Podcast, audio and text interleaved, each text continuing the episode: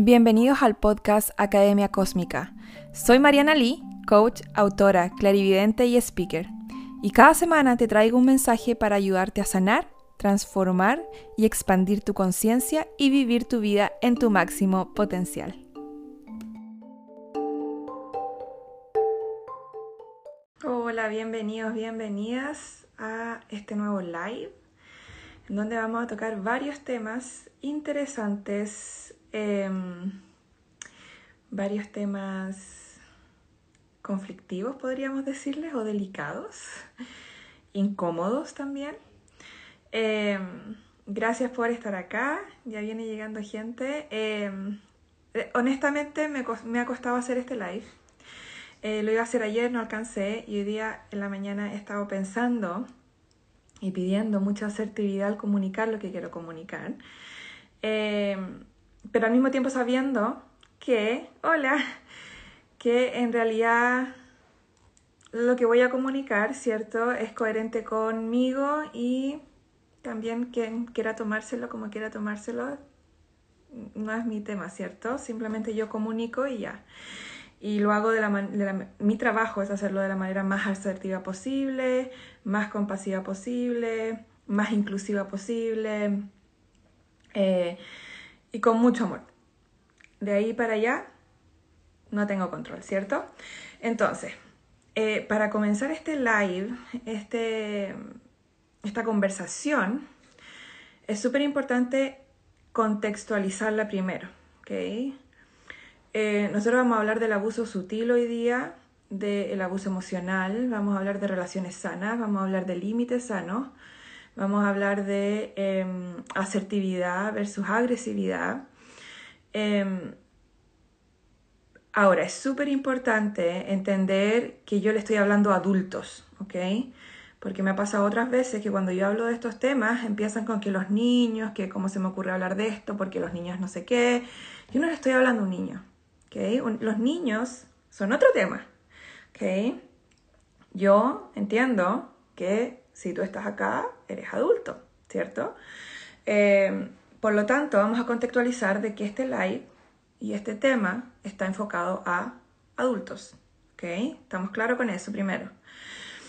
Eh, segundo, quiero que las personas que estén acá, si tú estás aquí ahora, em, primero que tengas tu mente abierta y tu corazón abierto a la información. Si te sientes abrumada o abrumado en el proceso, te puede salir, obviamente, eh, y puedes volver quizás más tarde eh, o cuando ya la tengan en la IGTV a ver la información, porque la información puede ser abrumadora em, cuando has pasado por diferentes experiencias, eh, entonces puede ser un poco abrumador la información, ¿ok?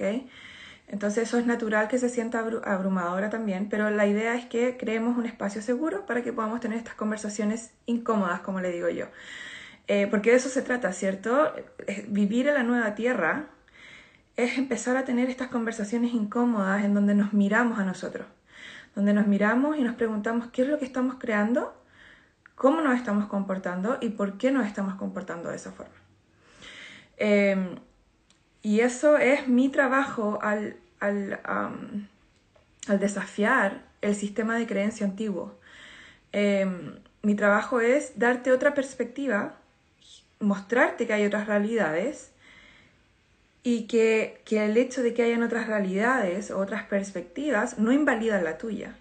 Porque no es o una cosa o la otra. Eso también es algo que he estado trabajando mucho en, en mis posts o lo que yo, eh, en lo que yo platico, converso, de que entiendan o que puedan ver, más que nada, más que entiendan, que puedan ver que al manifestar una perspectiva no significa que estamos invalidando otras perspectivas. Significa simplemente que estamos poniendo nuestra atención en una perspectiva. ¿Okay? Porque generalmente, o en el paradigma antiguo, y mucha gente todavía está en ese paradigma antiguo, está todo bien, que em, aunque genera un poco de conflicto para sí mismo, ¿cierto? Quien cree eso, eh, ¿qué pasa? Que si yo creo que una realidad o mi realidad o una perspectiva o mi perspectiva es la única correcta, no voy a dar espacio para los y. siento que es súper importante e interesante desde ahora en adelante empezar a practicar el agregar el y. Yo me puedo sentir triste, por ejemplo, y al mismo tiempo me siento empoderada en mi vida. Una cosa no, no invalida lo otro. Uno puede sentir dos, tres, cinco cosas a la vez y, las cosas, y todo lo que uno siente puede ser completamente opuesto. Está bien. Uno puede, eh, no sé, ser súper fuerte y al mismo tiempo sentir que un día no te la puedes. Entonces, que uno, por ejemplo, diga o motive o inspire a personas también no significa que simplemente estamos diciendo que la persona tiene que estar inspirada constantemente. Eso es súper importante, que ustedes entiendan que ustedes tienen permiso de elegir constantemente. O sea, ese es su superpoder. El superpoder de cada ser humano que pueden elegir. Entonces, ¿dónde están eligiendo? ¿Están eligiendo simplemente entre una opción y otra porque ustedes creen en su mente que tienen una opción o otra opción? Ustedes pueden elegir dos opciones, pueden elegir tres, cuatro, cinco. Y está todo bien con eso. Entonces, primero entender eso, que el enfocarnos en una realidad no significa que estamos dejando las otras realidades aparte, ni que estamos disminuyéndolas, ni no validándolas, ¿cierto? Todo puede existir al mismo tiempo y está todo bien con eso. Ya, ahora, vamos al tema en sí, ya que está llegando más gente y todo, y que ya dije como el contextualizar, ¿cierto? Eh, vamos a empezar con el abuso sutil, porque es tremendamente alarmante lo que está sucediendo, lo que ha estado sucediendo hace mucho rato ya. Em, y siento que es momento de conversarlo más en profundidad. Todos hemos experimentado o todos hemos em, vivido, vivido desde, desde cualquier ángulo, desde haberlo recibido o haberlo emitido, abuso sutil. ¿Ok? Y el abuso sutil, como le llamo yo, ni siquiera sé si se llama así, pero yo le pongo abuso sutil. Eh, para mí tiene dos, dos, formas, ¿ok? Para mí, no sé, puede haber otras, otras más formas, obviamente pueden haber más formas, pero como yo lo he observado hace un rato, es que em, el abuso sutil puede ir para afuera o puede ir para adentro, como todo en esta existencia, en este planeta, ¿cierto? Porque todo tiene dos, dos lados, polaridades, ¿cierto? Entonces vamos a partir con el abuso sutil para adentro, primero. Entonces el abuso sutil para adentro em, es cuando yo en el día a día abuso de mí constantemente. ¿okay? Cuando, ¿qué pasa? Que cada vez que yo he dicho esto se me espantan un poco, pero entiendan un poco el contexto de donde estamos hablando. Yo, yo vivo conmigo 24/7. ¿cierto? Yo vivo con la, con la voz en mi cabeza, yo vivo conmigo 24/7. Yo puedo vivir con mi pareja, con mi marido, con mi novio, con mi novia, con mi quien sea, pero nunca voy a estar tan, ¿cómo decirlo?, expuesta o en contacto con la otra persona tanto como estoy en contacto conmigo constantemente. O sea, siempre, siempre, siempre estamos en contacto con nosotros, ¿cierto? Se hace contacto saludable o no saludable, ¿ok? Entonces, ¿qué pasa? Si nosotros tenemos una voz interior crítica, ¿cierto? Agresiva con nosotros mismos, que nos, que nos juzgamos constantemente, independiente de por qué, porque eso sería entrar como a la infancia, ¿cierto? Donde se crea la voz interna, pero eso, ese es para otro tema. Em, independiente de por qué, si nosotros tenemos una voz poco saludable, significa que nosotros nos vamos a estar abusando constantemente, que nos vamos a estar avergonzando si no hicimos algo, si no dijimos algo, si nos equivocamos. Eh, vamos a estar constantemente hablándonos de por qué lo hicimos de esa forma, lo debería haber hecho de otra forma, es que no sé qué estaba pensando, es que soy tonta, es que no sé qué, es que la bla, bla, bla. Y nos vamos a estar machacando la cabeza, ¿cierto? Y el alma y el corazón y todo. Entonces, una vez me acuerdo que yo mencioné que la relación más abusiva era un post que decía la relación más abusiva que tenías conmigo misma. Y este es el contexto de esa frase. Porque si tú te abusas al hablarte feo, al juzgarte, tú lo estás haciendo 24/7. Nadie más tiene acceso a juzgarte, a hablarte feo, a abusarte emocionalmente, porque eso es abuso emocional, hablemos las cosas como son. Eso es abuso emocional y mental. Entonces, si eh, tú estás constantemente hablándote feo, tratándote mal, diciéndote que estás fea, que estás gorda, que estás baja, que estás alta, que estás flaca, que... y todas las cosas que nos decimos, ustedes saben, si ustedes saben, no estamos abusando mucho, mucho, mucho. Y ese abuso es el que la gente no habla tanto. Ahora siento que se está hablando más y me parece fantástico porque el abuso que más se habla es el abuso sexual, ¿cierto? Que, de nuevo, que no nos estemos enfocando en eso no significa que lo estamos, no lo estamos validando, ¿ok? Hay cosas completamente diferentes. Pero la gente tiende a, eh, como sociedad, a enfocarnos en el abuso sexual, en el abuso exterior, externo, o sea, el abuso que más se ve, ¿cierto? Eh, el abuso físico. Em, y ya estamos un poco, un poco más cómodos, diría yo, entre comillas, de hablar de eso, entre comillas. Pero ¿qué pasa con el abuso sutil? ¿Qué pasa con ese abuso que nosotros nos hacemos a nosotros mismos en el día a día y que no lo tomamos como abuso? Que nosotros decimos, sí, bueno, ya, yo me hablo feo, yo, yo me miro al espejo y me critico, yo em, si cometo un error me avergüenzo a mí misma, me castigo también. Em, entonces, ¿qué pasa con ese abuso? Porque ese abuso es el que vive la mayoría de las personas constantemente. Entonces esa es la parte alarmante, que hay un abuso sutil, no menos importante ni más importante, sino que con el mismo nivel de importancia, pero que se está generando dentro de nosotros todos los días. Entonces, esa es la primera parte para mí del abuso sutil, que va para, hacia adentro, que va para adentro. Y luego, eh, desde mi perspectiva, eh, por acá dicen este abuso se da a la mayoría de mujeres, no crean yo conozco muchos hombres que se abusan sutilmente hacia adentro. Ese es el tema. Aquí no, es acerca de mujeres o de hombres, es del ser humano en sí. El ser humano, si en la infancia la voz interna no fue creada de forma saludable por padre o madre quien cuidaba a los niños, eh, luego no importa el género.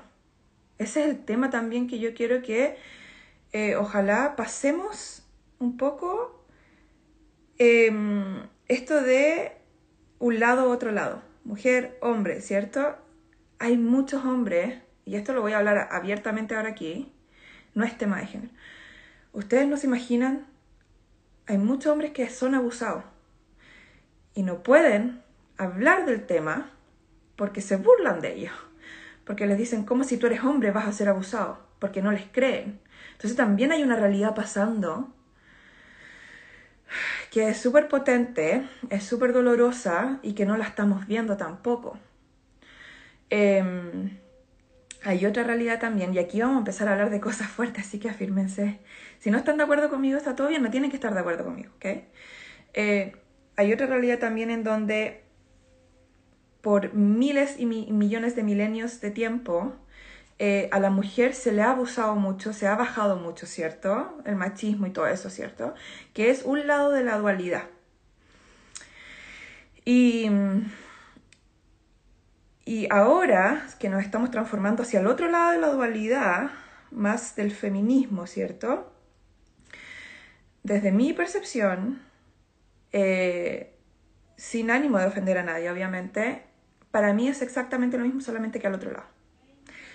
Entonces, es como cuando alguien, yo he visto mucho esto, cuando alguien ha sido abusada o abusado por mucho tiempo y ha estado en una relación abusiva por mucho, mucho, mucho, mucho tiempo, y es muy sumisa o muy sumiso, es muy complaciente por muchos años, luego cuando se sale de esa relación se va al otro extremo. Yo vi un caso muy, muy cercano de una persona que conozco que le pasó eso, estuvo abusada mucho tiempo, ¿cierto? Luego se fue al otro extremo no me importa a nadie, yo hago lo que quiero, em, ya no considero a nadie más que a mí, mí, mí, mí, mí, mí, mí, mí, y no me importa cómo yo afecto a los demás en, en ninguna área.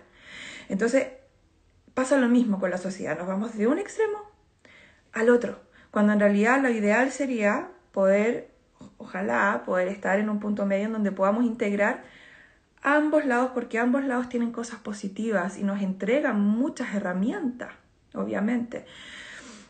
Ahora, em, Entonces, y porque nosotros como seres humanos tenemos energía masculina y negativa en nosotros, o sea, masculina y, y femenina, perdón, en nosotros, ¿ok? Entonces, y positivo y negativo, somos dualidad nosotros también, tenemos dos brazos, dos manos, dos ojos, somos dualidad, si nos parten por el medio somos, somos dobles, ¿cierto? Somos dos caras de una misma moneda. Todo es dualidad, todo, absolutamente todo. Y poder convivir con la dualidad desde una forma más armónica, es lo que yo espero que de aquí en los siguientes 200 años podamos quizás lograr como humanidad para poder realmente conectar con nuestro poder interno. Porque si estamos peleados con un lado o estamos peleados con el otro lado, estamos en negación de un lado o estamos en negación del otro, es difícil conectar con nuestro poder interno realmente. Okay. Eh, ya, entonces vamos al tema de eh, el abuso sutil, pero para afuera. ¿okay? El abuso sutil para afuera eh, se genera mucho y se genera mucho también en redes sociales, ¿cierto? Porque ahora ya estamos todos encerrados, entonces la única forma de relacionarnos también es a través de redes sociales, que las redes sociales yo siempre he dicho que son amplificadores. ¿Okay? El dinero, las redes sociales y el éxito para mí son tres cosas que son amplificadores de lo que uno lleva adentro. ¿okay? Si yo, por ejemplo, soy una persona con mucho enojo conmigo, con, con, enojo por la vida, por donde estoy, porque no estoy haciendo lo que quiero, que estoy frustrada, que siento rabia con mi familia, que siento, no sé, que tengo un montón de cosas. Es muy, muy probable, que no siempre, eh, pero es muy probable que yo descargue eso y lo proyecte en amplificadores. En amplificadores como las redes sociales, por ejemplo en amplificadores como si yo tengo, si yo tengo más dinero. ¿okay? Voy a amplificar esa, esa emoción que yo tengo dentro. ¿okay? Por eso se dice que si no eres feliz ahora, con más dinero no vas a ser más feliz, sino que vas a ser más infeliz, o como se diga, ¿cierto? Lo que llevas dentro, lo que ya eres. Ahora, em, se va entendiendo, ¿cierto? Porque estoy tratando como de ir súper pausada para que vayamos integrando la información de manera amorosa. Entonces, cuando, por ejemplo, y esto puede ser en redes sociales o en tu familia o si te encuentras con alguien o lo que sea. Si, por ejemplo, alguien emite un comentario o emite una preferencia o, em, no sé, está siendo coherente consigo, está prefiriendo lo que quiere, cualquier cosa. Em, y esa preferencia del otro me ofende. Porque cuando nosotros no hemos trabajado el ego y no está integrado, nosotros vamos a tomar la preferencia de otra persona, la opinión de otra persona, como verdad absoluta. Como que la persona me está obligando. Eh, esto es todo subconsciente, me está obligando a que yo deba pensar y sentir y ver la vida igual que esa persona. Cuando en realidad eso no es así necesariamente. Yo puedo decir, me gusta el color rosado. Este es un ejemplo burdo, pero eh, me encanta dar ejemplo. Entonces yo digo, me gusta el color rosado. Y viene alguien y me dice, no, qué feo que te guste el color rosado, pero es que cómo te gusta el color rosado. Y me empieza a cuestionar por mi preferencia. Al yo tener una preferencia, yo soy la persona que está viviendo las consecuencias de esa preferencia. Ojo, consecuencia no es igual a castigo, son dos cosas completamente diferentes, ¿ok? Consecuencia es, yo hago algo, algo sucede, ¿ok? Causa y efecto. Independiente de qué es lo que sea el efecto.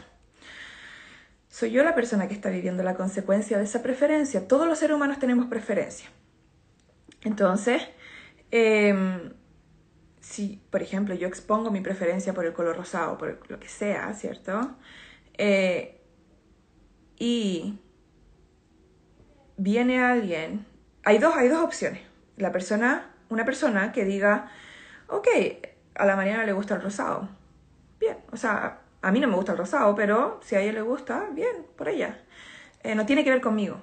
No me obliga ni, ni me dicta que a mí me gusta el rosado. Entonces esa persona se separa, ¿cierto? Y entiende que es una preferencia personal, que no es no se lo toma personal, como una obligación, como que yo estoy dictando algo, ¿cierto? Luego viene otra persona, en la, en la otra parte de la polaridad, em, que puede decir, eh, me ofende que te gusta el rosado, porque a mí no me gusta y no me va a gustar nunca. También está bien, porque esa persona está viviendo esa realidad probablemente por un montón de cosas que vivió anteriormente. Entonces, cada vez que ella, ella o él ve una preferencia de alguien, siente la obligación de que debe tener la misma preferencia. Eso pasa con personas que han sido abusadas emocionalmente, por ejemplo, que, mm, que viven dinámicas codependientes en donde la familia siempre les obliga, papá o mamá o quien sea, que les guste lo mismo, que hagan lo mismo, que tengan las mismas preferencias. Entonces yo entiendo de dónde viene esa dinámica completamente. Ahora, una cosa es entender y otra cosa es permitir. Y ahí hay una línea muy fina que generalmente nos enredamos y queda la embarrada, como digo. Yo puedo entender algo, pero yo tengo el poder de elegir si yo quiero eso en mi vida o no. Y ahí es donde yo le quiero dar herramienta a ustedes, porque yo sé que a ustedes les, les pasa, ¿cierto? Que alguien viene y les dice, no les dice, no les va a decir, desde la conciencia me ofende tu preferencia, obviamente, pero, pero la persona va a tratar de convencerte de que lo que tú piensas no es correcto, de que lo que tú piensas o lo que tú prefieres, tratar de cambiarte. Y la forma en que nosotros tratamos de cambiar el comportamiento, la preferencia de alguien es a través de la vergüenza, de avergonzar al otro. De decirle, oye, pero qué feo que piensas así, pero ¿por qué piensas esto? Em, no te apruebo, no te valido, no valido tu pensamiento. ¿Okay? Cuando en realidad no necesitamos validación. Ojalá no necesitáramos, ¿cierto? No necesitamos validación de los otros. Los otros pueden no estar de acuerdo y está todo bien con eso. Ahora, ¿qué hacen ustedes cuando esto les sucede a ustedes? ¿Qué hacen ustedes? Probablemente ustedes reaccionan y empiezan a entrar en un conflicto, en una pelea, en un desgaste, ¿cierto? O en huir, en tratar de evadir y tratar de irse del lugar o no escuchar a la persona o no tener más contacto con la persona. Pero ninguna de esas dos cosas realmente soluciona a largo plazo y a corto plazo o eh, el tema, ¿cierto? Eh, entonces es súper interesante cuando alguien viene y los avergüenza por sus preferencias. Es súper importante que ustedes entiendan que primero, o sea, si quieren entenderlo, que primero eh, esa persona está hablando desde sus propias experiencias, desde una, una, vida, una existencia en donde esa persona ha sido obligada o obligado a tener preferencias y no a vivir con las preferencias que quiere. Por lo tanto, em, esa persona además es muy probable. Y esto son solo observaciones, ¿ok? Esto no es juicio, porque es muy diferente enjuiciar a alguien que observar a alguien, ¿ok? Cuando yo enjuicio del ego, yo digo, eso es malo, esto es bueno, ¿cierto? Y no es malo ni bueno en realidad. Cuando yo observo desde la conciencia, yo puedo observar desde la neutralidad, desde esta es una dinámica disfuncional, es así, es un hecho. Eh, no necesita ser malo ni bueno, pero yo puedo preferir si a mí me acomoda o no me acomoda, que es diferente, ¿cierto? Cuando yo digo es malo, es bueno, cuando yo les, no sé, pues no tengo un vaso acá, pero si yo les, tengo un vaso con agua y les digo, mira, tómate esta agua, es buena, yo estoy influenciando eh, la experiencia que ustedes tengan con esa agua. Porque yo ya estoy diciendo que es buena, ya le estoy poniendo una etiqueta, ya le estoy poniendo un juicio, ¿ok? Cuando yo digo esto es esta agua es disfuncional o esta agua es color transparente, eso es, ¿cierto? Ni bueno ni malo, simplemente es. Em, se me fue la onda. Para variar. Es como que me pasaron muchos pensamientos por la cabeza. Em, entonces, cuando viene alguien eh, con, este, con este approach, con esta tema de querer cambiarles a ustedes su preferencia. Es súper importante que ustedes tengan la claridad mental de primero eh, entender que la persona necesita ser entendida, que ese no es trabajo de ustedes para hacer, entender a la persona necesariamente, que ese es trabajo de la persona entenderse a sí misma o a sí mismo, y que probablemente el trabajo no lo está haciendo, por lo tanto le, piden le pide a ustedes o a otras personas que le dé ese entendimiento que no se da a sí misma o a sí mismo. Ahí cuando uno empieza a ver estas cosas, uno empieza a sentir más compasión. Más compasión porque simplemente es una persona que está pidiendo amor de otra forma. Hay muchas formas de pedir amor. Hay formas saludables, no saludables. Y esta quizás vendría siendo una forma menos saludable de pedir amor.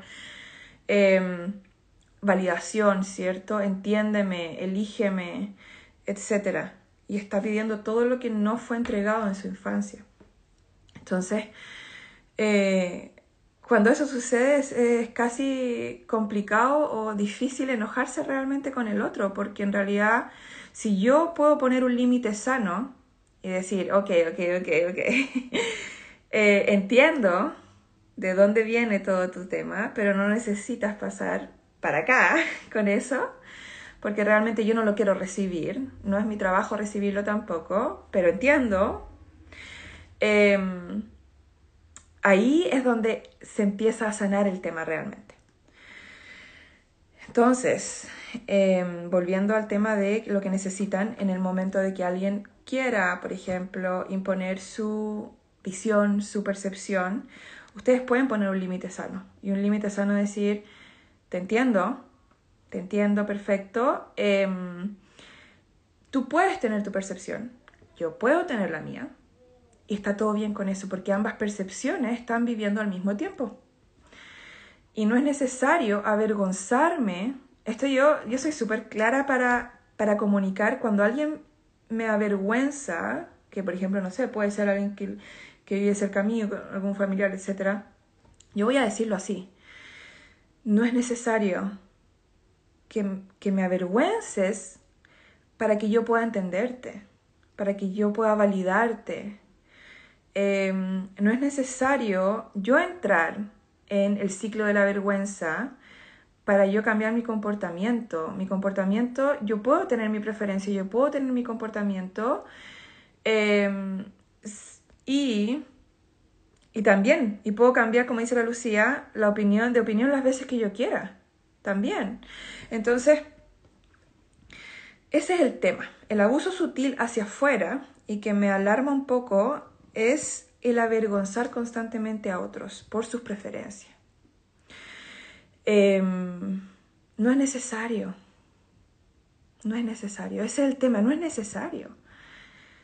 Eh, yo puedo no estar de acuerdo con alguien, con la forma en que se expresa, con, el fondo, con, con, lo que piensa, con lo que prefiere, con lo que come, con lo que no come, con lo que toma, con lo que no toma, con la vida, cómo vive la vida, cómo se viste, cómo no se viste.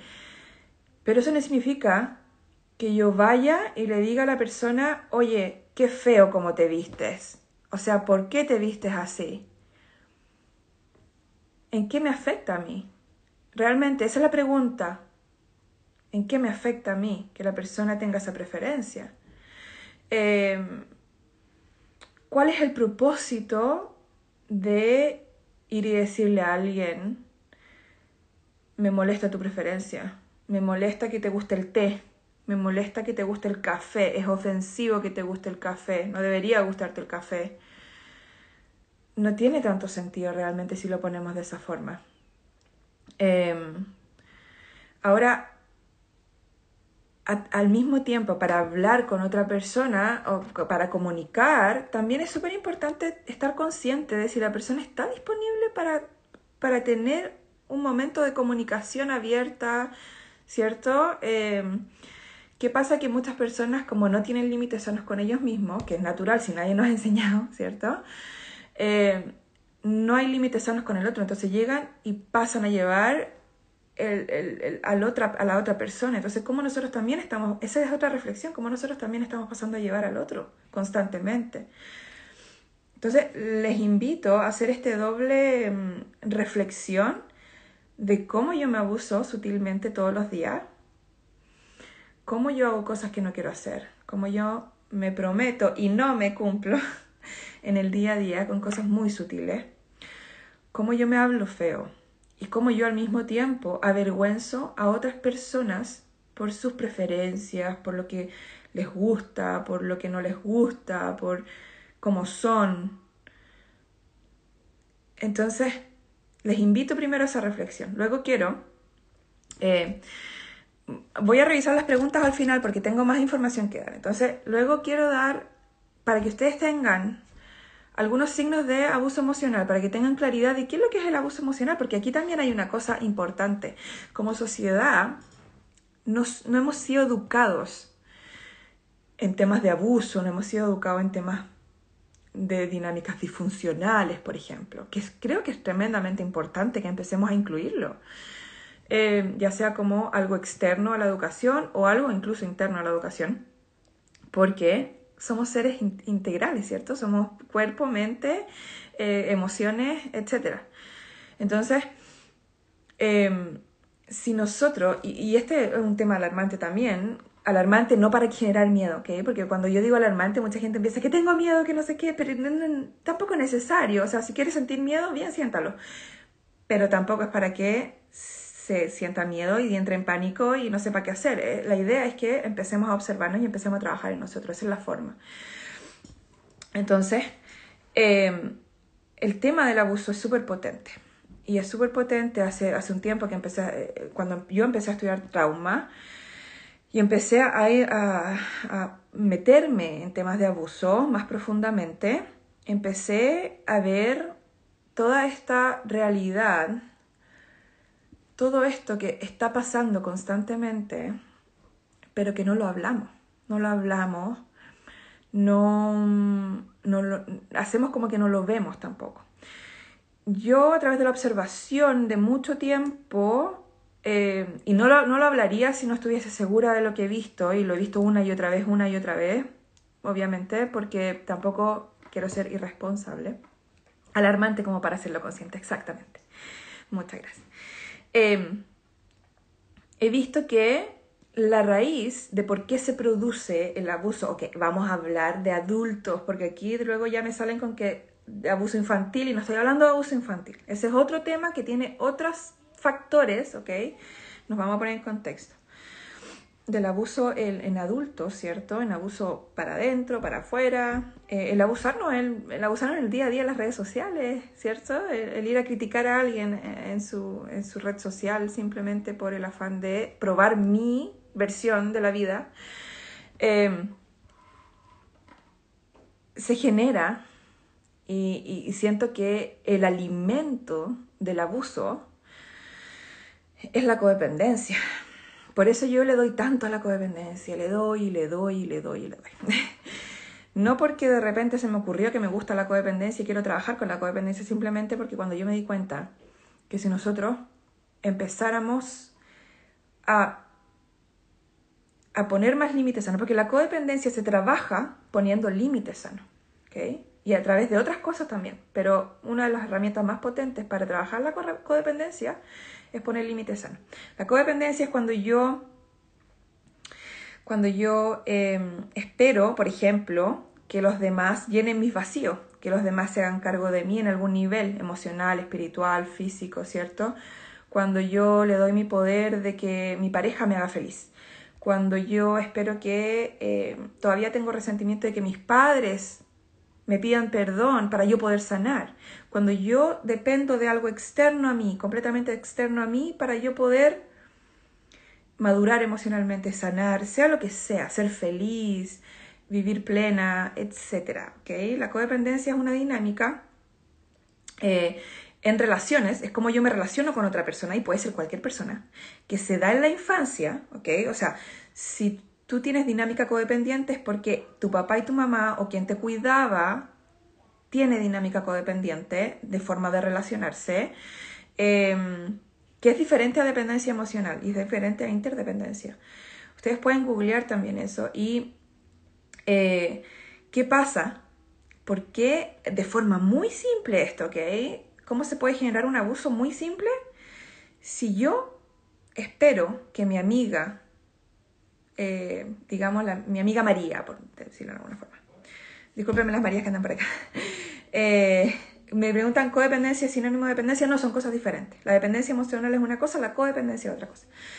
Eh, si yo espero que mi amiga María sea de cierta forma, se comporte de cierta forma, o sea, yo tengo expectativas de ella, y luego mi amiga María es súper coherente con ella misma y no está ni, al, ni ahí, por decirlo en chileno, con llenar mi expectativa, sino que ella es coherente con ella eh, y, me, y, me, dice a mí, oye, tus expectativas son tuyas, ¿cierto? Simbólicamente, em, yo voy a generar resentimiento porque ella no está cumpliendo lo que yo quiero que ella sea.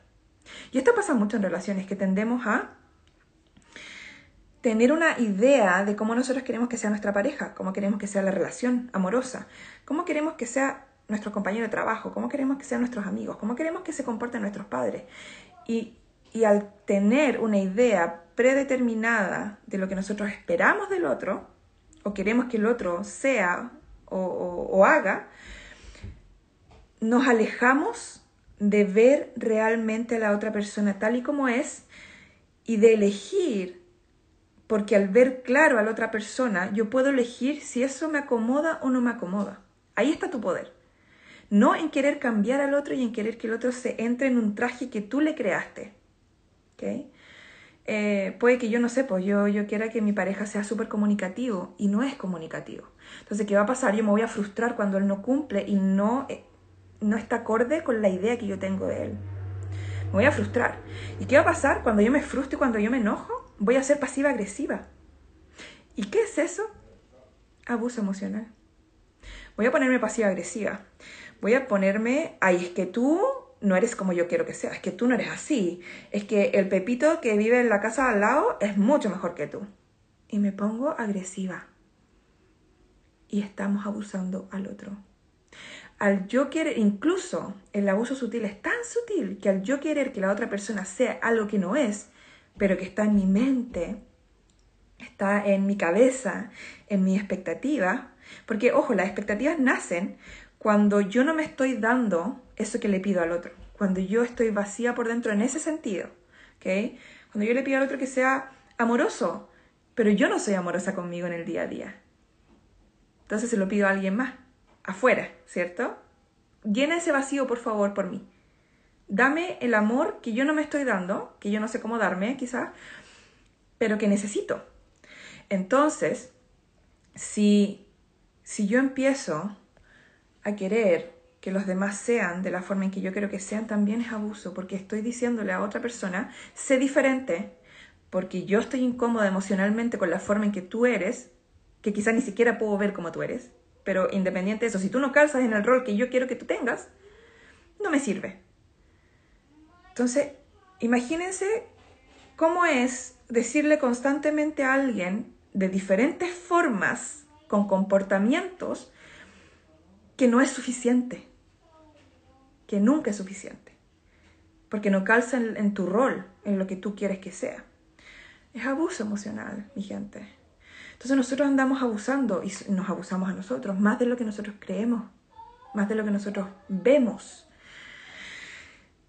Cuando yo me di cuenta de este tema, yo me hice bolita y me di cuenta de todas las veces que yo había abusado a gente alrededor mío y me di como dos días de duelo de sentirme pésimo. Y esa es otra cosa, déjense sentir, permítanse sentir.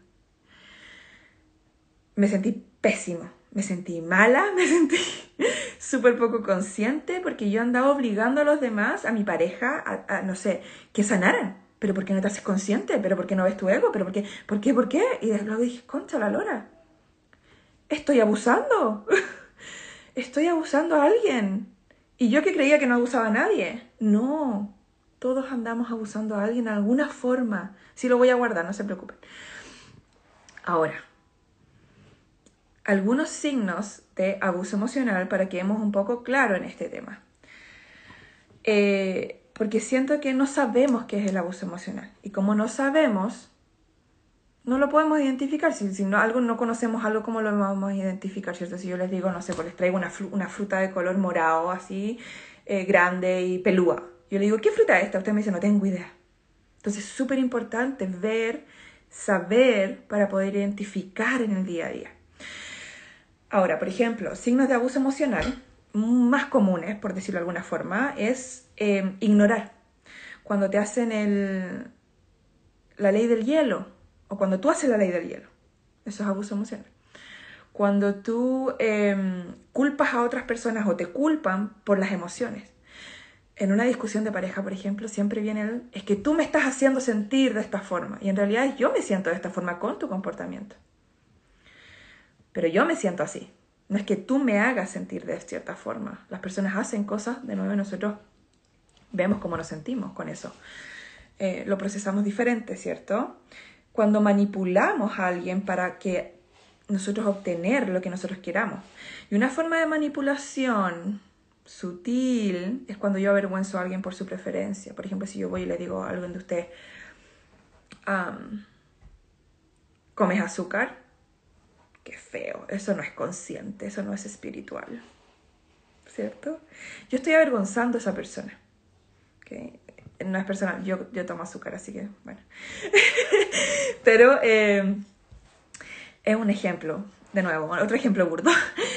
Pero si yo lo que yo quiero con eso es que la persona cambie su comportamiento, que deje de hacer lo que está haciendo, para yo sentirme bien conmigo, para que a mí no me incomode. Entonces es súper importante también, de nuevo, ser consciente de por qué hacemos las cosas que hacemos. ¿Por qué hacemos las cosas que hacemos? Eh, ¿Qué es lo que yo quiero? ¿Cuál es mi fin? ¿Cuál es el fin de, decirle a alguien, oye, qué feo que, no te gusten los vegetales? Mm. Obviamente que yo lo que, con ese comentario estoy tratando que la persona cambie de comportamiento, que empiece a comer vegetales. ¿Para qué yo quiero eso? Yo como vegetales, si ya a mí me interesan tanto los vegetales. Yo como vegetal, enfóquense en ustedes, yo me enfoco en mí. Em, otra cosa puede ser, otro eh, signo de abuso emocional, eh, ridiculizar a alguien por expresar sus emociones también es abuso emocional. También es entrar a avergonzar a la otra persona, ¿ok? O ridiculizar a alguien por ser quien es, en, general. Uno puede observar, pero cuando entra en el juicio de que es algo que no está bien, que no se ve bien, ya es ridiculizar. Todos tenemos un rol importante, todos, hasta las personas que ustedes no creen, que, las, que ustedes ven de inconscientes. Eh, tienen su rol, tienen su rol. Y siempre lo he hablado, con, por ejemplo, con mi amigo Alvarito Viló. Conversábamos, la naturaleza, el árbol necesita el, musgo para, para, ayudarle a hacer algún proceso. Y, si nosotros, si la naturaleza fuera humano, el árbol diría, ¡ay, qué feo musgo! Tan feo que eres, tan hediondo que eres, ¿cierto? Pero el, el musgo tiene su, su rol. Nunca y esto, esto lo que voy a decir es súper fuerte porque hay mucha gente queriendo igualdad, igualdad, igualdad, igualdad. Yo siento que porque vivimos en un planeta dual, siempre va a haber contrastes, siempre. Porque se necesita el contraste de cierta forma para poder estar en la polaridad ahora. La polaridad probablemente no va a desaparecer.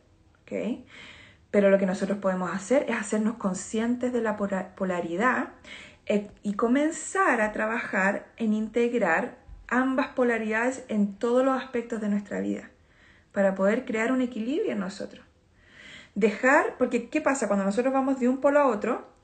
Ya digamos que, a ver, ¿cómo, se le, cómo explico esto? Ya digamos que aquí hay un polo y acá hay otro polo, ¿ok? Y nosotros estamos acá al medio. Entonces, cuando no, cuando nosotros estamos en un polo positivo y este es el negativo, digamos. Entonces yo digo, uy, qué feo eso, yo no soy eso, ¿cierto? Yo me estoy alejando completamente y al alejarme hacia el otro lado, hacia un extremo, yo pierdo percepción, yo pierdo perspectiva, ¿ok? Cuando yo me voy al otro extremo, ¿ok? Yo digo, no me importa nada, no estoy ni ahí con nada, cualquier cosa, no sé, esto es un ejemplo de nuevo, ¿ok? Eh, no se lo tome tan literal, pero eh, también estoy perdiendo percepción, porque desde aquí yo no puedo ver lo que hay detrás mío, solo puedo ver para acá. ¿okay? Entonces tampoco estoy viendo la cuestión, el tema completo, y solo estoy viendo un ángulo. Si nosotros estamos acá al medio, yo puedo ver que esta realidad, que parece fea, o que no me gusta, o que no es, no es mi preferencia, y esta realidad que me acomoda más, sea lo que sea en la vida, ¿ok? Que la encuentro bonita, que es mi preferencia, ¿cierto? Yo las puedo ver a ambas viviendo y coexistiendo al mismo tiempo. Entonces, la polaridad no va a desaparecer porque si no ya no existiría el planeta Tierra. ¿Ok? Pero eh, lo que hacen ustedes con la polaridad, cómo la transforman en herramienta de percepción para ampliar percepción, es lo que hace la diferencia. Eso es lo que hace la diferencia. No quedarnos en un palo, un, en un polo o en el otro. Porque ahí pierdo percepción, pierdo visibilidad, ¿cierto? De, de otras cosas que están sucediendo al mismo tiempo. Y ahí pasa que es cuando yo me quedo solamente en una percepción, en una perspectiva. Y me cuesta salir de ahí. ¿Okay? Otro signo, por ejemplo, de em, abuso emocional podría ser decirle a alguien que ellos deberían o no deberían sentir tal cosa. Y aquí va el tema otra vez de que cuando todos pueden sentir, ustedes es el poder, es el poder interno, poder elegir lo que quieren sentir y pueden sentir dos cosas completamente opuestas, de nuevo, completamente opuestas a la vez, porque están al medio, no están ni un lado del otro. Y es posible. Yo puedo sentirme súper agradecida de la vida y al mismo tiempo me puedo sentir triste un día.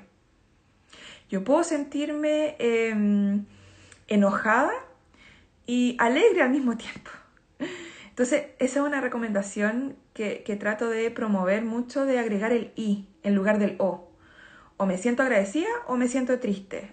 No, si podemos sentir las dos cosas, si somos seres que, que podemos sentir muchas cosas a la vez. Em, otro signo de abuso emocional podría ser ignorar a alguien que está expresando sus emociones y sus pensamientos también. No darle espacio a la persona que se exprese. No estoy hablando de que ustedes le digan que sí, que, que, validen. No, necesariamente. Si ustedes no se validan a ustedes mismos, les va a costar mucho validar a otra persona. Si ustedes no validan su realidad en el día a día, de, ok, sí, me siento triste, ok, estoy teniendo un día completamente difícil y está bien, a ustedes les va a costar mucho cuando alguien venga a ustedes o estén conversando con alguien y esa persona está teniendo emociones de cualquier tipo, les va a costar mucho validarlas. Pero es porque ustedes no se valían a ustedes todavía, ¿cierto? Si todo parte de aquí. Em, ¿Qué más puede ser? Creo que por ahí dejamos más o menos como, porque quiero ir a otro tema también, ¿ok? Quiero, quiero hablar eh, de la asertividad, pero más como de la agresividad, ¿ok? Antes que se me, no sé si se me va a cortar esta cosa o no, pero eh, es súper importante entender que uno puede ser asertivo, pero también uno puede ser agresivo. Entonces, por ejemplo, cuando yo voy y yo le digo a la persona todo lo que es, tal y como es, pero yo sé dentro mío que la forma en que se lo voy a decir o en el momento en que se lo voy a decir va a herir a la persona, ojo, de nuevo, no estoy diciendo no decir lo que ustedes quieran decir, ¿ok? Es súper importante, de hecho, expresarnos y comunicar. Pero, si yo voy, por ejemplo, a conversar con mi marido y yo sé que él no está en un momento emocional disponible, yo siempre pregunto primero, ¿estás disponible emocionalmente como para tener una conversación, para yo decirte algo? Y él siempre me dice sí o no. Y es súper honesto en ese sentido. Em,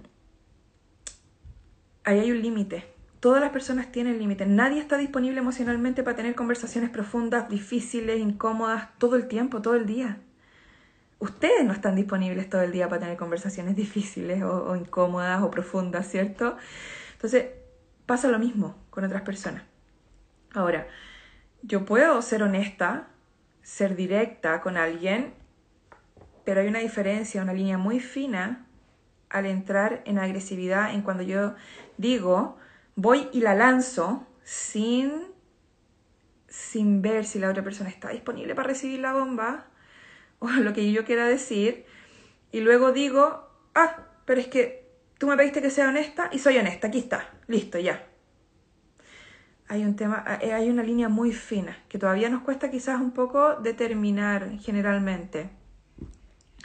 Cuando, cuando yo demando cosas que sean de mi forma. ¿Okay? Si yo demando y digo, es que tiene que ser de esta forma, porque tiene que ser de esta forma, también es agresividad. Eh, es tan importante como nosotros entregamos el mensaje, tanto como el mensaje en sí. Em, mm, bueno, de nuevo tiene que ver con el abuso emocional. Hacer cualquier cosa que sea necesaria para poder salirme con la mía o lo que yo quiera, ¿cierto? Hacer lo que yo quiera. Eh, obviamente, agresividad es eh, decirte nombres, decirte, ay, la no sé cuánto, la no sé cuantito o el no sé cuantito, ¿cierto? Poner nombres, eh, gritar, em, ¿cierto? Gritarle a alguien. Eso es, agresividad, o sea, clara, evidente. Em, hacer un tantrum de adultos o hacer una pataleta de adultos para yo obtener lo que yo quiera. Si, por ejemplo, mi pareja me, dice, no, es que no vamos a ir a, a la cena que íbamos porque eh, bla, bla, bla, tiene una razón, es que no me siento bien, y tú empiezas, no, es que yo quiero ir a la cuestión, y por qué, por qué, por qué, y bla, bla, bla, bla. Y te pones a llorar, ¿cierto? Ahí tú estás tratando de manipular a la otra persona a través de comunicación agresiva, ¿ok? Eso no es, no es asertividad. Em, obviamente ser eh, verbal o físicamente violento es agresividad. Em, por ahí va, se, entiende el concepto, ¿cierto?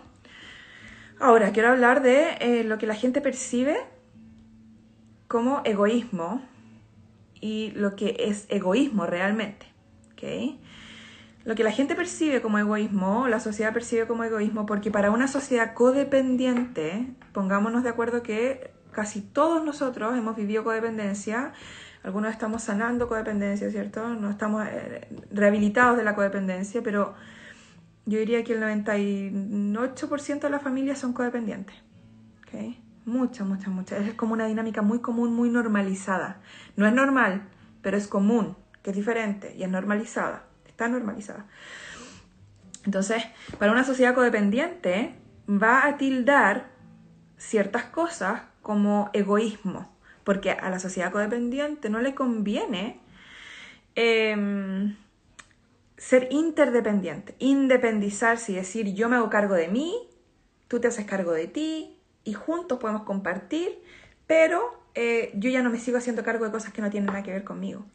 ¿Por qué? Porque, como de nuevo les decía, la codependencia es la raíz del abuso. Ya una sociedad codependiente le interesa que, sea, que seamos abusados porque somos más manipulables estamos menos en nuestro poder interno. Si yo soy interdependiente, yo estoy conectada completamente con mi poder interno y si yo veo algo que no me parece, que lo encuentro abusivo, yo voy a decir, oye, no, no, eso no, no lo permito. Entonces a una sociedad codependiente le interesa que nosotros no sepamos decir no. A una sociedad codependiente le interesa que nosotros no tengamos límites sanos, que no haya mm, que, se puedan pasar, que se pueda pasar de la raya constantemente, ¿cierto? Y eso es lo que estamos trabajando en que esto se revierta, que podamos sanar codependencia, que podamos enseñar a nuestros niños a ser interdependientes y que eventualmente, yo digo, de aquí a unos 200 años tengamos una sociedad eh, interdependiente, que cada ser se haga cargo de sí mismo, ser adulto, se haga cargo de sí mismo y entienda cuáles son sus límites, qué es lo que puede controlar, qué es lo que no, qué es lo que le pertenece, qué es lo que no. Eh, cuál es su trabajo, cuál es el trabajo del otro, ¿cierto? Que hay una línea más clara en eso, porque ahora está muy difusa. Ahora, lo que la sociedad percibe como egoísta es el autocuidado, el decir que no, el poner límites sanos, el tener una opinión o una percepción o tener preferencias, por ejemplo.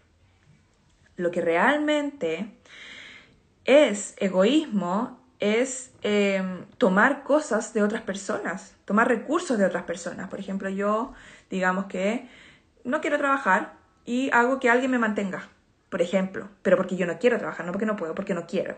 Es una decisión, ¿ok? Em, tratar de absorber, absorber toda la atención en algún lugar, reunión, evento, etc. También eso es egoísmo. Eh, ser, ser desconsiderado con otras personas no entender que tú tienes un impacto en otros y que tu trabajo es hacer lo que mejor puedas para poder impactar a alguien positivamente. ¿Ok? Ser desconsiderado, llegar y tirar la basura en la calle no entendiendo que alguien va a tener que venir a recoger esa basura. Porque nosotros a veces tiramos la basura en la calle, ¿cierto? O tiramos el papel y decimos, ah, si yo no lo recojo no es mi problema. Entonces también ese paradigma está cambiando, de entender que yo impacto a otros y yo puedo elegir cómo impactar a otros. Si yo llego a tirar la basura, yo voy a impactar a otra persona de forma negativa, porque va a tener que hacerse responsable por mi irresponsabilidad, por mi falta de conciencia. No respetar el tiempo del otro, exactamente. Em, ahora, si yo voy a tirar el papel al, piso, al suelo, en la calle, y yo antes de tirarlo pienso, alguien va a tener que recogerlo en algún momento, o estoy contaminando, ahí yo entiendo que yo tengo un impacto. ¿Okay? Y ahí yo voy a pensar dos veces en hacerlo o no. ¿Y si lo tiro en la basura de la casa mejor? ¿O espero a encontrar un basurero y lo tiro ahí? ¿Cuál es el fin de nuevo de hacer lo que hago? Desde la inconsciencia, desde la conciencia, desde el expandir, desde el contraer, desde el impactar a otro de forma positiva o negativa. Y esto aquí hay una línea fina también con la codependencia, porque mucha gente quiere impactar a otro de forma positiva, pero se empecinan en que la otra persona reciba mi hacer, mi decir, mi acción de forma positiva. De nuevo, tu único trabajo es tú encargarte de que tu parte sea desde el amor, sea desde la expansión, de la conciencia, del, del, propósito, de, pregúntate por qué quiero hacer esto. ¿Hay un propósito detrás de lo que voy a decir, de lo que voy a hacer? Ese es tu trabajo. Ahora, cómo los demás entienden lo que, o, toman o, reciben lo que tú vas a decir, eso tiene muchas posibilidades, tantas posibilidades como personas recibiendo el mensaje. Entonces también hay una línea fina ahí. Eh, y falta de empatía también es egoísmo, porque si el no entender al otro, no entender que, como decía, que tú estás impactando a otras personas, que alguien más va a tener que venir a recoger la basurita, también es falta de empatía. Ahora, eh, ¿Cómo yo empiezo a crear límites sanos? Esta es una pregunta que uh, me llega muchísimo y yo lo, siempre lo que digo es, primero crea límites sanos contigo. Es mucho más fácil. Empieza contigo, luego empieza con los demás, ¿ok? Entonces, una forma de crear límites sanos, o varias formas podrían ser, por ejemplo, no voy a contestar el teléfono cuando, eh, o solo lo voy a contestar cuando esté disponible, eh, cuando tenga la energía de, conversar con cierta persona, eh, solamente cuando me siento emocionalmente disponible. Nosotros no estamos todo el día emocionalmente disponibles para todo. Y eso es una realidad y eso es algo que necesitamos darnos permiso de, de no estar disponible a veces para, para que, no sé, para que alguien nos diga, oye, ¿cómo va tu día? O, o ¿qué está pasando con esto? ¿Cierto? Entonces deja que la llamada se vaya al correo, al correo, deja que la llamada sea una llamada perdida. Nadie se va a morir, nada va a pasar, nada va a pasar a menos que sea una urgencia, que tú sabes que es una urgencia o que sientes que es una urgencia, pero alguien te puede mandar un texto también. O sea, no es la única opción, ¿se entiende? Y tú no necesitas estar disponible todo el tiempo para todos. Qué desgastante es eso, vivir así. Yo lo vivía antes, ahora no, pero entiendo el desgaste emocional que, que implica eso. Sentir que uno tiene que estar disponible constantemente para todo el mundo. Eh, cuando uno se libera un poco de eso, es súper interesante, súper agradable la sensación de simplemente contestar cuando tú quieres hablar y, ese tema, ¿cierto? Eh, cuando te sientes sola, por ejemplo, solo, en lugar de, no sé, de llamar a tu ex o de llamar, eh, pues digamos el ex, por ejemplo, al ex novio o novia, eh, tú date eso que tú sientes que el ex te da, por ejemplo. Tú date esa afirmación, esa valoración, ese, hace algo por ti, date un baño de tina, no sé, em, cómprate algo para comer que te guste, quédate en la cama, eh, tú sé tu mejor compañía. ¿okay? Em, empieza, por ejemplo, a describir tu cuerpo con términos amorosos en lugar de críticos. Eso también es un, límite sano con uno, ¿ok? Empieza a tú no hablar mal de tu cuerpo. Cosa que cuando alguien venga y quiera hablar de tu cuerpo, tú tengas la claridad mental de decir, mi cuerpo no es un tema de discusión, bajo ningún punto de vista. A mí eh, es súper interesante porque conozco a alguien que le tuve que asistir en situ, en el momento, con una, un límite sano con respecto al cuerpo. Y ahí intervine y bueno, con el permiso de las personas y obviamente fue como, no, los cuerpos de las personas no están abiertos a discusión bajo ningún punto de vista, de ninguna forma. Entonces, cuando uno ya empieza a poner límites sanos con uno, uno puede poner límites sanos con el resto porque ya sabe lo que quiere y no quiere permitir en su vida. Em, ¿Qué más? A ver, puede ser tener horario de dormir también. Es súper importante tener horario de dormir. Ay, se me está yendo la cosa acá. también quizás, no sé, pues elegir no gastar dinero de forma impulsiva eh, como respuesta a sentirme abrumada emocionalmente. Preguntarte, ¿necesito realmente esto que quiero comprar? ¿O estoy tratando de llenar un vacío en mí? Eh, o estoy tratando de sentirme bien, de, premiarme con algo, porque estoy viviendo un momento difícil. Todas esas cosas son límites sanos con uno. Todas esas cosas, tener horario de comer, tener horario de dormir, tener rutina también es un límite sano, de saber cómo va a ir mi día, de generar seguridad en mí también. Eh, ¿Qué más? Una relación sana esto, esto es lo último, eh, ¿cómo se siente una relación sana? Porque claro, nosotros entendemos el abuso, la disfuncionalidad, este punto, ¿cierto? Pero ¿cómo se siente una relación sana? Una relación sana puede ser una relación en donde eh, tú te sientes segura o seguro al compartir algo. Tú sabes que la persona no te va a criticar, sino que va a dar espacio a escucharte sin necesariamente intervenir, sin dar una opinión o sin querer arreglar el tema. Escuchar, escuchar, dar espacio. Cuando una relación sana se siente como cuando los límites se respetan, ¿ok? Porque es una relación segura, una relación sana equivale a una relación segura. Eh, cuando no estás en competencia con la otra persona, o la otra persona no está en competencia contigo, sino que hay espacio para ambos, aunque, aunque, y esto puede ser relación de amistad, de pareja, etc. Hay espacio para ambas partes para hacer lo que quieran ser y crecer y, eh, y elevarse el uno al otro, independiente de que yo quizás no comparto la percepción de, de mi amigo, de mi amiga, de, en ciertos aspectos, ¿cierto? No tengo que, no es necesario, no estoy obligada. Pero hay valores quizás que comparto con esa persona, hay cosas más como de raíz que puedo compartir. En una relación sana tú puedes ser auténtica o auténtico. Eh, tienes libertad de ser quien eres, de ser, de ser ¿cierto? Eh, en una relación sana, lo que tú le cuentas en privado a esa persona, tú sabes que es seguro, que esa persona no va a ir a contárselo a otro, que, lo que tú le cuentas eh, va a quedar ahí, que también da seguridad. Em, en una relación sana tú puedes em, estar de acuerdo en no estar de acuerdo. Me encanta esa frase, estar de acuerdo para no estar de acuerdo. O sea, yo puedo estar de acuerdo que no vamos a estar de acuerdo muchas veces, y está bien porque ambas realidades pueden ser completamente opuestas, pero pueden convivir, pueden existir al mismo tiempo y entendemos las dos partes que existen y que es así y que tú lo estás sintiendo y que yo estoy sintiendo esto. Em, en, en, una relación sana las dos partes pueden crecer juntas, no es que tenga que crecer uno o el otro, ¿cierto? Que las dos partes pueden crecer de diferentes formas. Eh, donde no se ríen de ti, no te ridiculizan eh, por tus preferencias, por lo que eres, obviamente es súper em, importante. ¿okay? ¿Qué más puede ser? Ah, bueno, obviamente eh, en una relación sana tú disfrutas de pasar tiempo con esa persona, porque si no estás disfrutando tener esa relación, entonces no es, ¿cierto?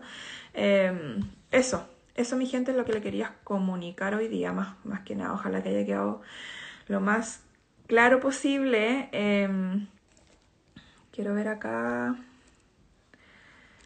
Gracias. Oye, que les gustó, no había visto los comentarios.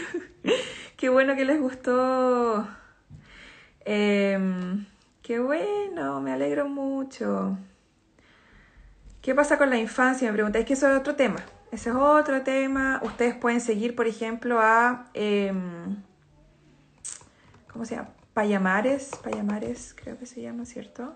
Em, tremendo terapeuta eh, infantil, que me encanta. Pueden seguir a Repara con Sentido. Espérenme, déjenme buscarlo para darles el nombre. Si alguien lo tiene por ahí, me avisa. ¿Sí? pero ese es otro tema. Es otro tema que, que requiere otra, otro... mm, Sí, Payamares. P-A-L-L-A-M-A-R-E-S. Álvaro Payamares. ¿Ok? Vayan a seguirlo a él porque él tiene mucha, mucha, mucha, mucha información de temas de infancia. Yo lo trato, pero no es mi... eh, obviamente no es lo que yo me enfoco más. Y el tema de abuso infantil, de temas de infancia, necesita otro, mucho más información, otra, otro ángulo también. Em, porque nosotros como adultos podemos empezar a hacernos responsables de nosotros mismos, de cómo nos estamos usando, pero un niño necesita asistencia. Un niño no puede hacerse responsable de, eh, de lo que vio, de lo que experimentó todavía, entonces necesita otro tipo de ayuda, obviamente. Sí. Otro, otro Álvaro. Oye, sí. Los Álvaros. Déjenme ver si hay otra pregunta por acá.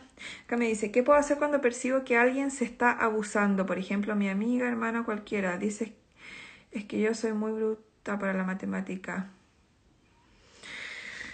Ay, ¿qué podemos hacer? Enfócate en ti nomás, pues en tú tratar de ser un buen ejemplo, un ejemplo inspirador para esa persona. Eh, pero de nuevo, a veces no podemos intervenir en el camino de los demás porque ellos tienen algo que aprender de eso. Y si nosotros intervenimos, independiente de que creamos que es saludable o no saludable, eh, también estamos interviniendo algo detrás que no podemos ver, que es una lección que la persona necesita aprender. Quizás, si la persona te permite, tú le puedes decir, ¿me das permiso para sugerirte algo? Y la persona te puede decir que sí o te puede decir que no. Entonces, preparada para ambos, porque hay mucha gente que se enoja cuando le dicen que no. Como que preguntan, tienen una pregunta de sí, no, con respuesta de sí, no, pero como ellos están esperando una respuesta específica, o sí o no, cuando responden lo contrario, se enojan, se frustran. Yo siempre me pregunto, bueno, ¿preguntaste para obligar o preguntaste para que la persona tuviese una opción realmente? Generalmente preguntamos para obligar. ¿ok? Entonces, ¿qué pasa? Pregúntale a la persona, ¿te puedo, me, me permites, me das permiso de darte una sugerencia? Te dice que no, ok, está todo bien. Entonces la persona tiene derecho a decir que no. Eh, si te dice que sí, dile, bueno, ¿has probado alguna vez, eh, quizás en lugar de hablarte de esa forma, decir que tú no eres tan bueno para la matemática, pero es bueno, eres bueno para otra cosa? Porque todos los seres humanos somos buenos para una cosa y malos, por decirlo, para otras cosas. Eh, que es natural. El tema es que nosotros tenemos la ideología de que necesitamos ser perfectos para todo. Y eso no es real. Y ahí viene la frustración.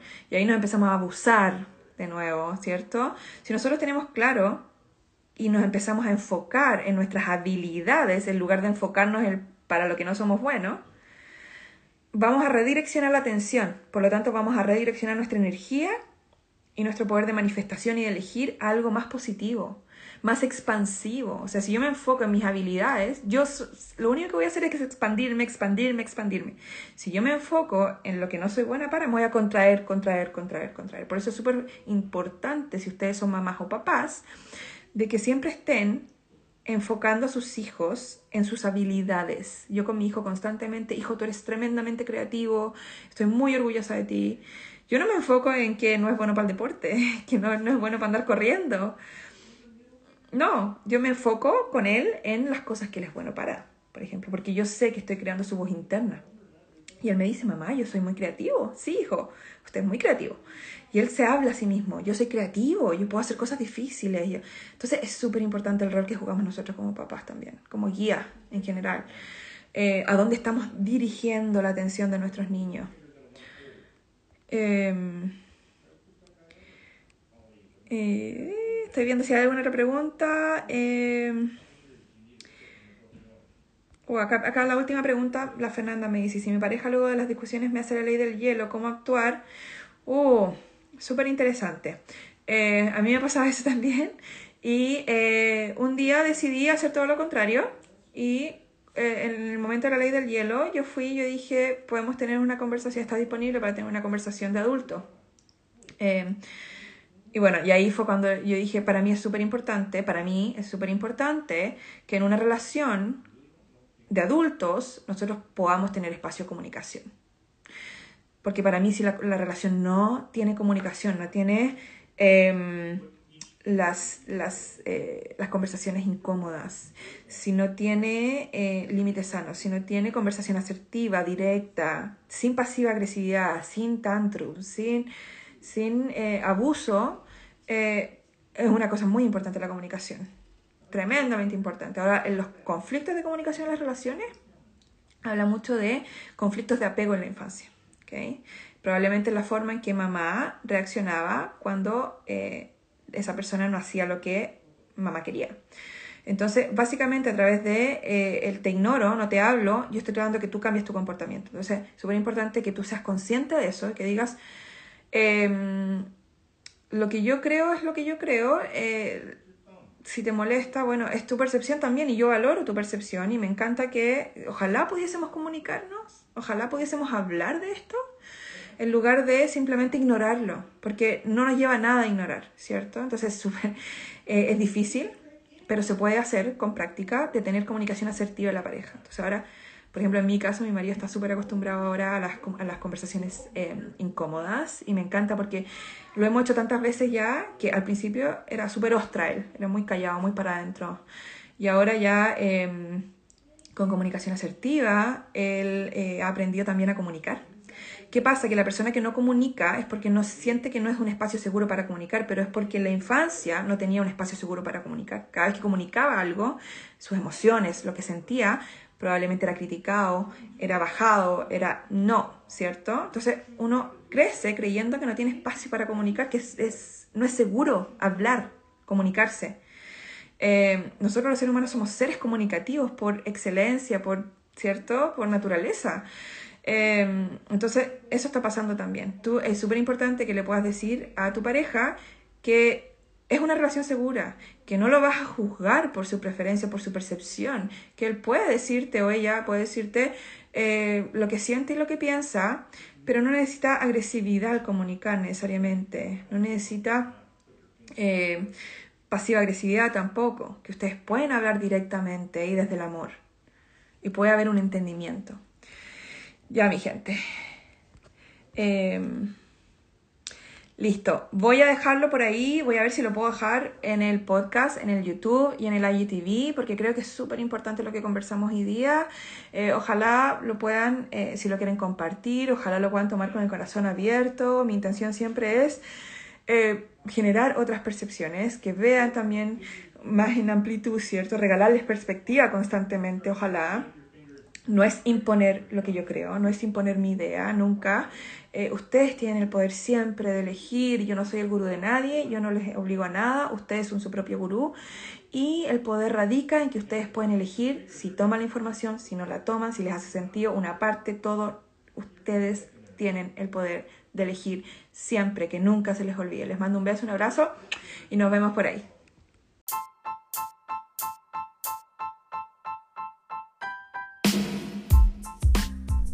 Muchas gracias por escuchar este episodio. Puedes encontrar más información en mis redes sociales, Mariana Oficial, y en mi página web, marianali.com. Por favor, ten en cuenta que todo el contenido compartido aquí es solo para fines educativos. La información publicada aquí y en este podcast es mi percepción, interpretación y no debe reemplazar la evaluación médica de un profesional. Si te sientes en peligro o eres capaz de hacerte daño, por favor llama al 911.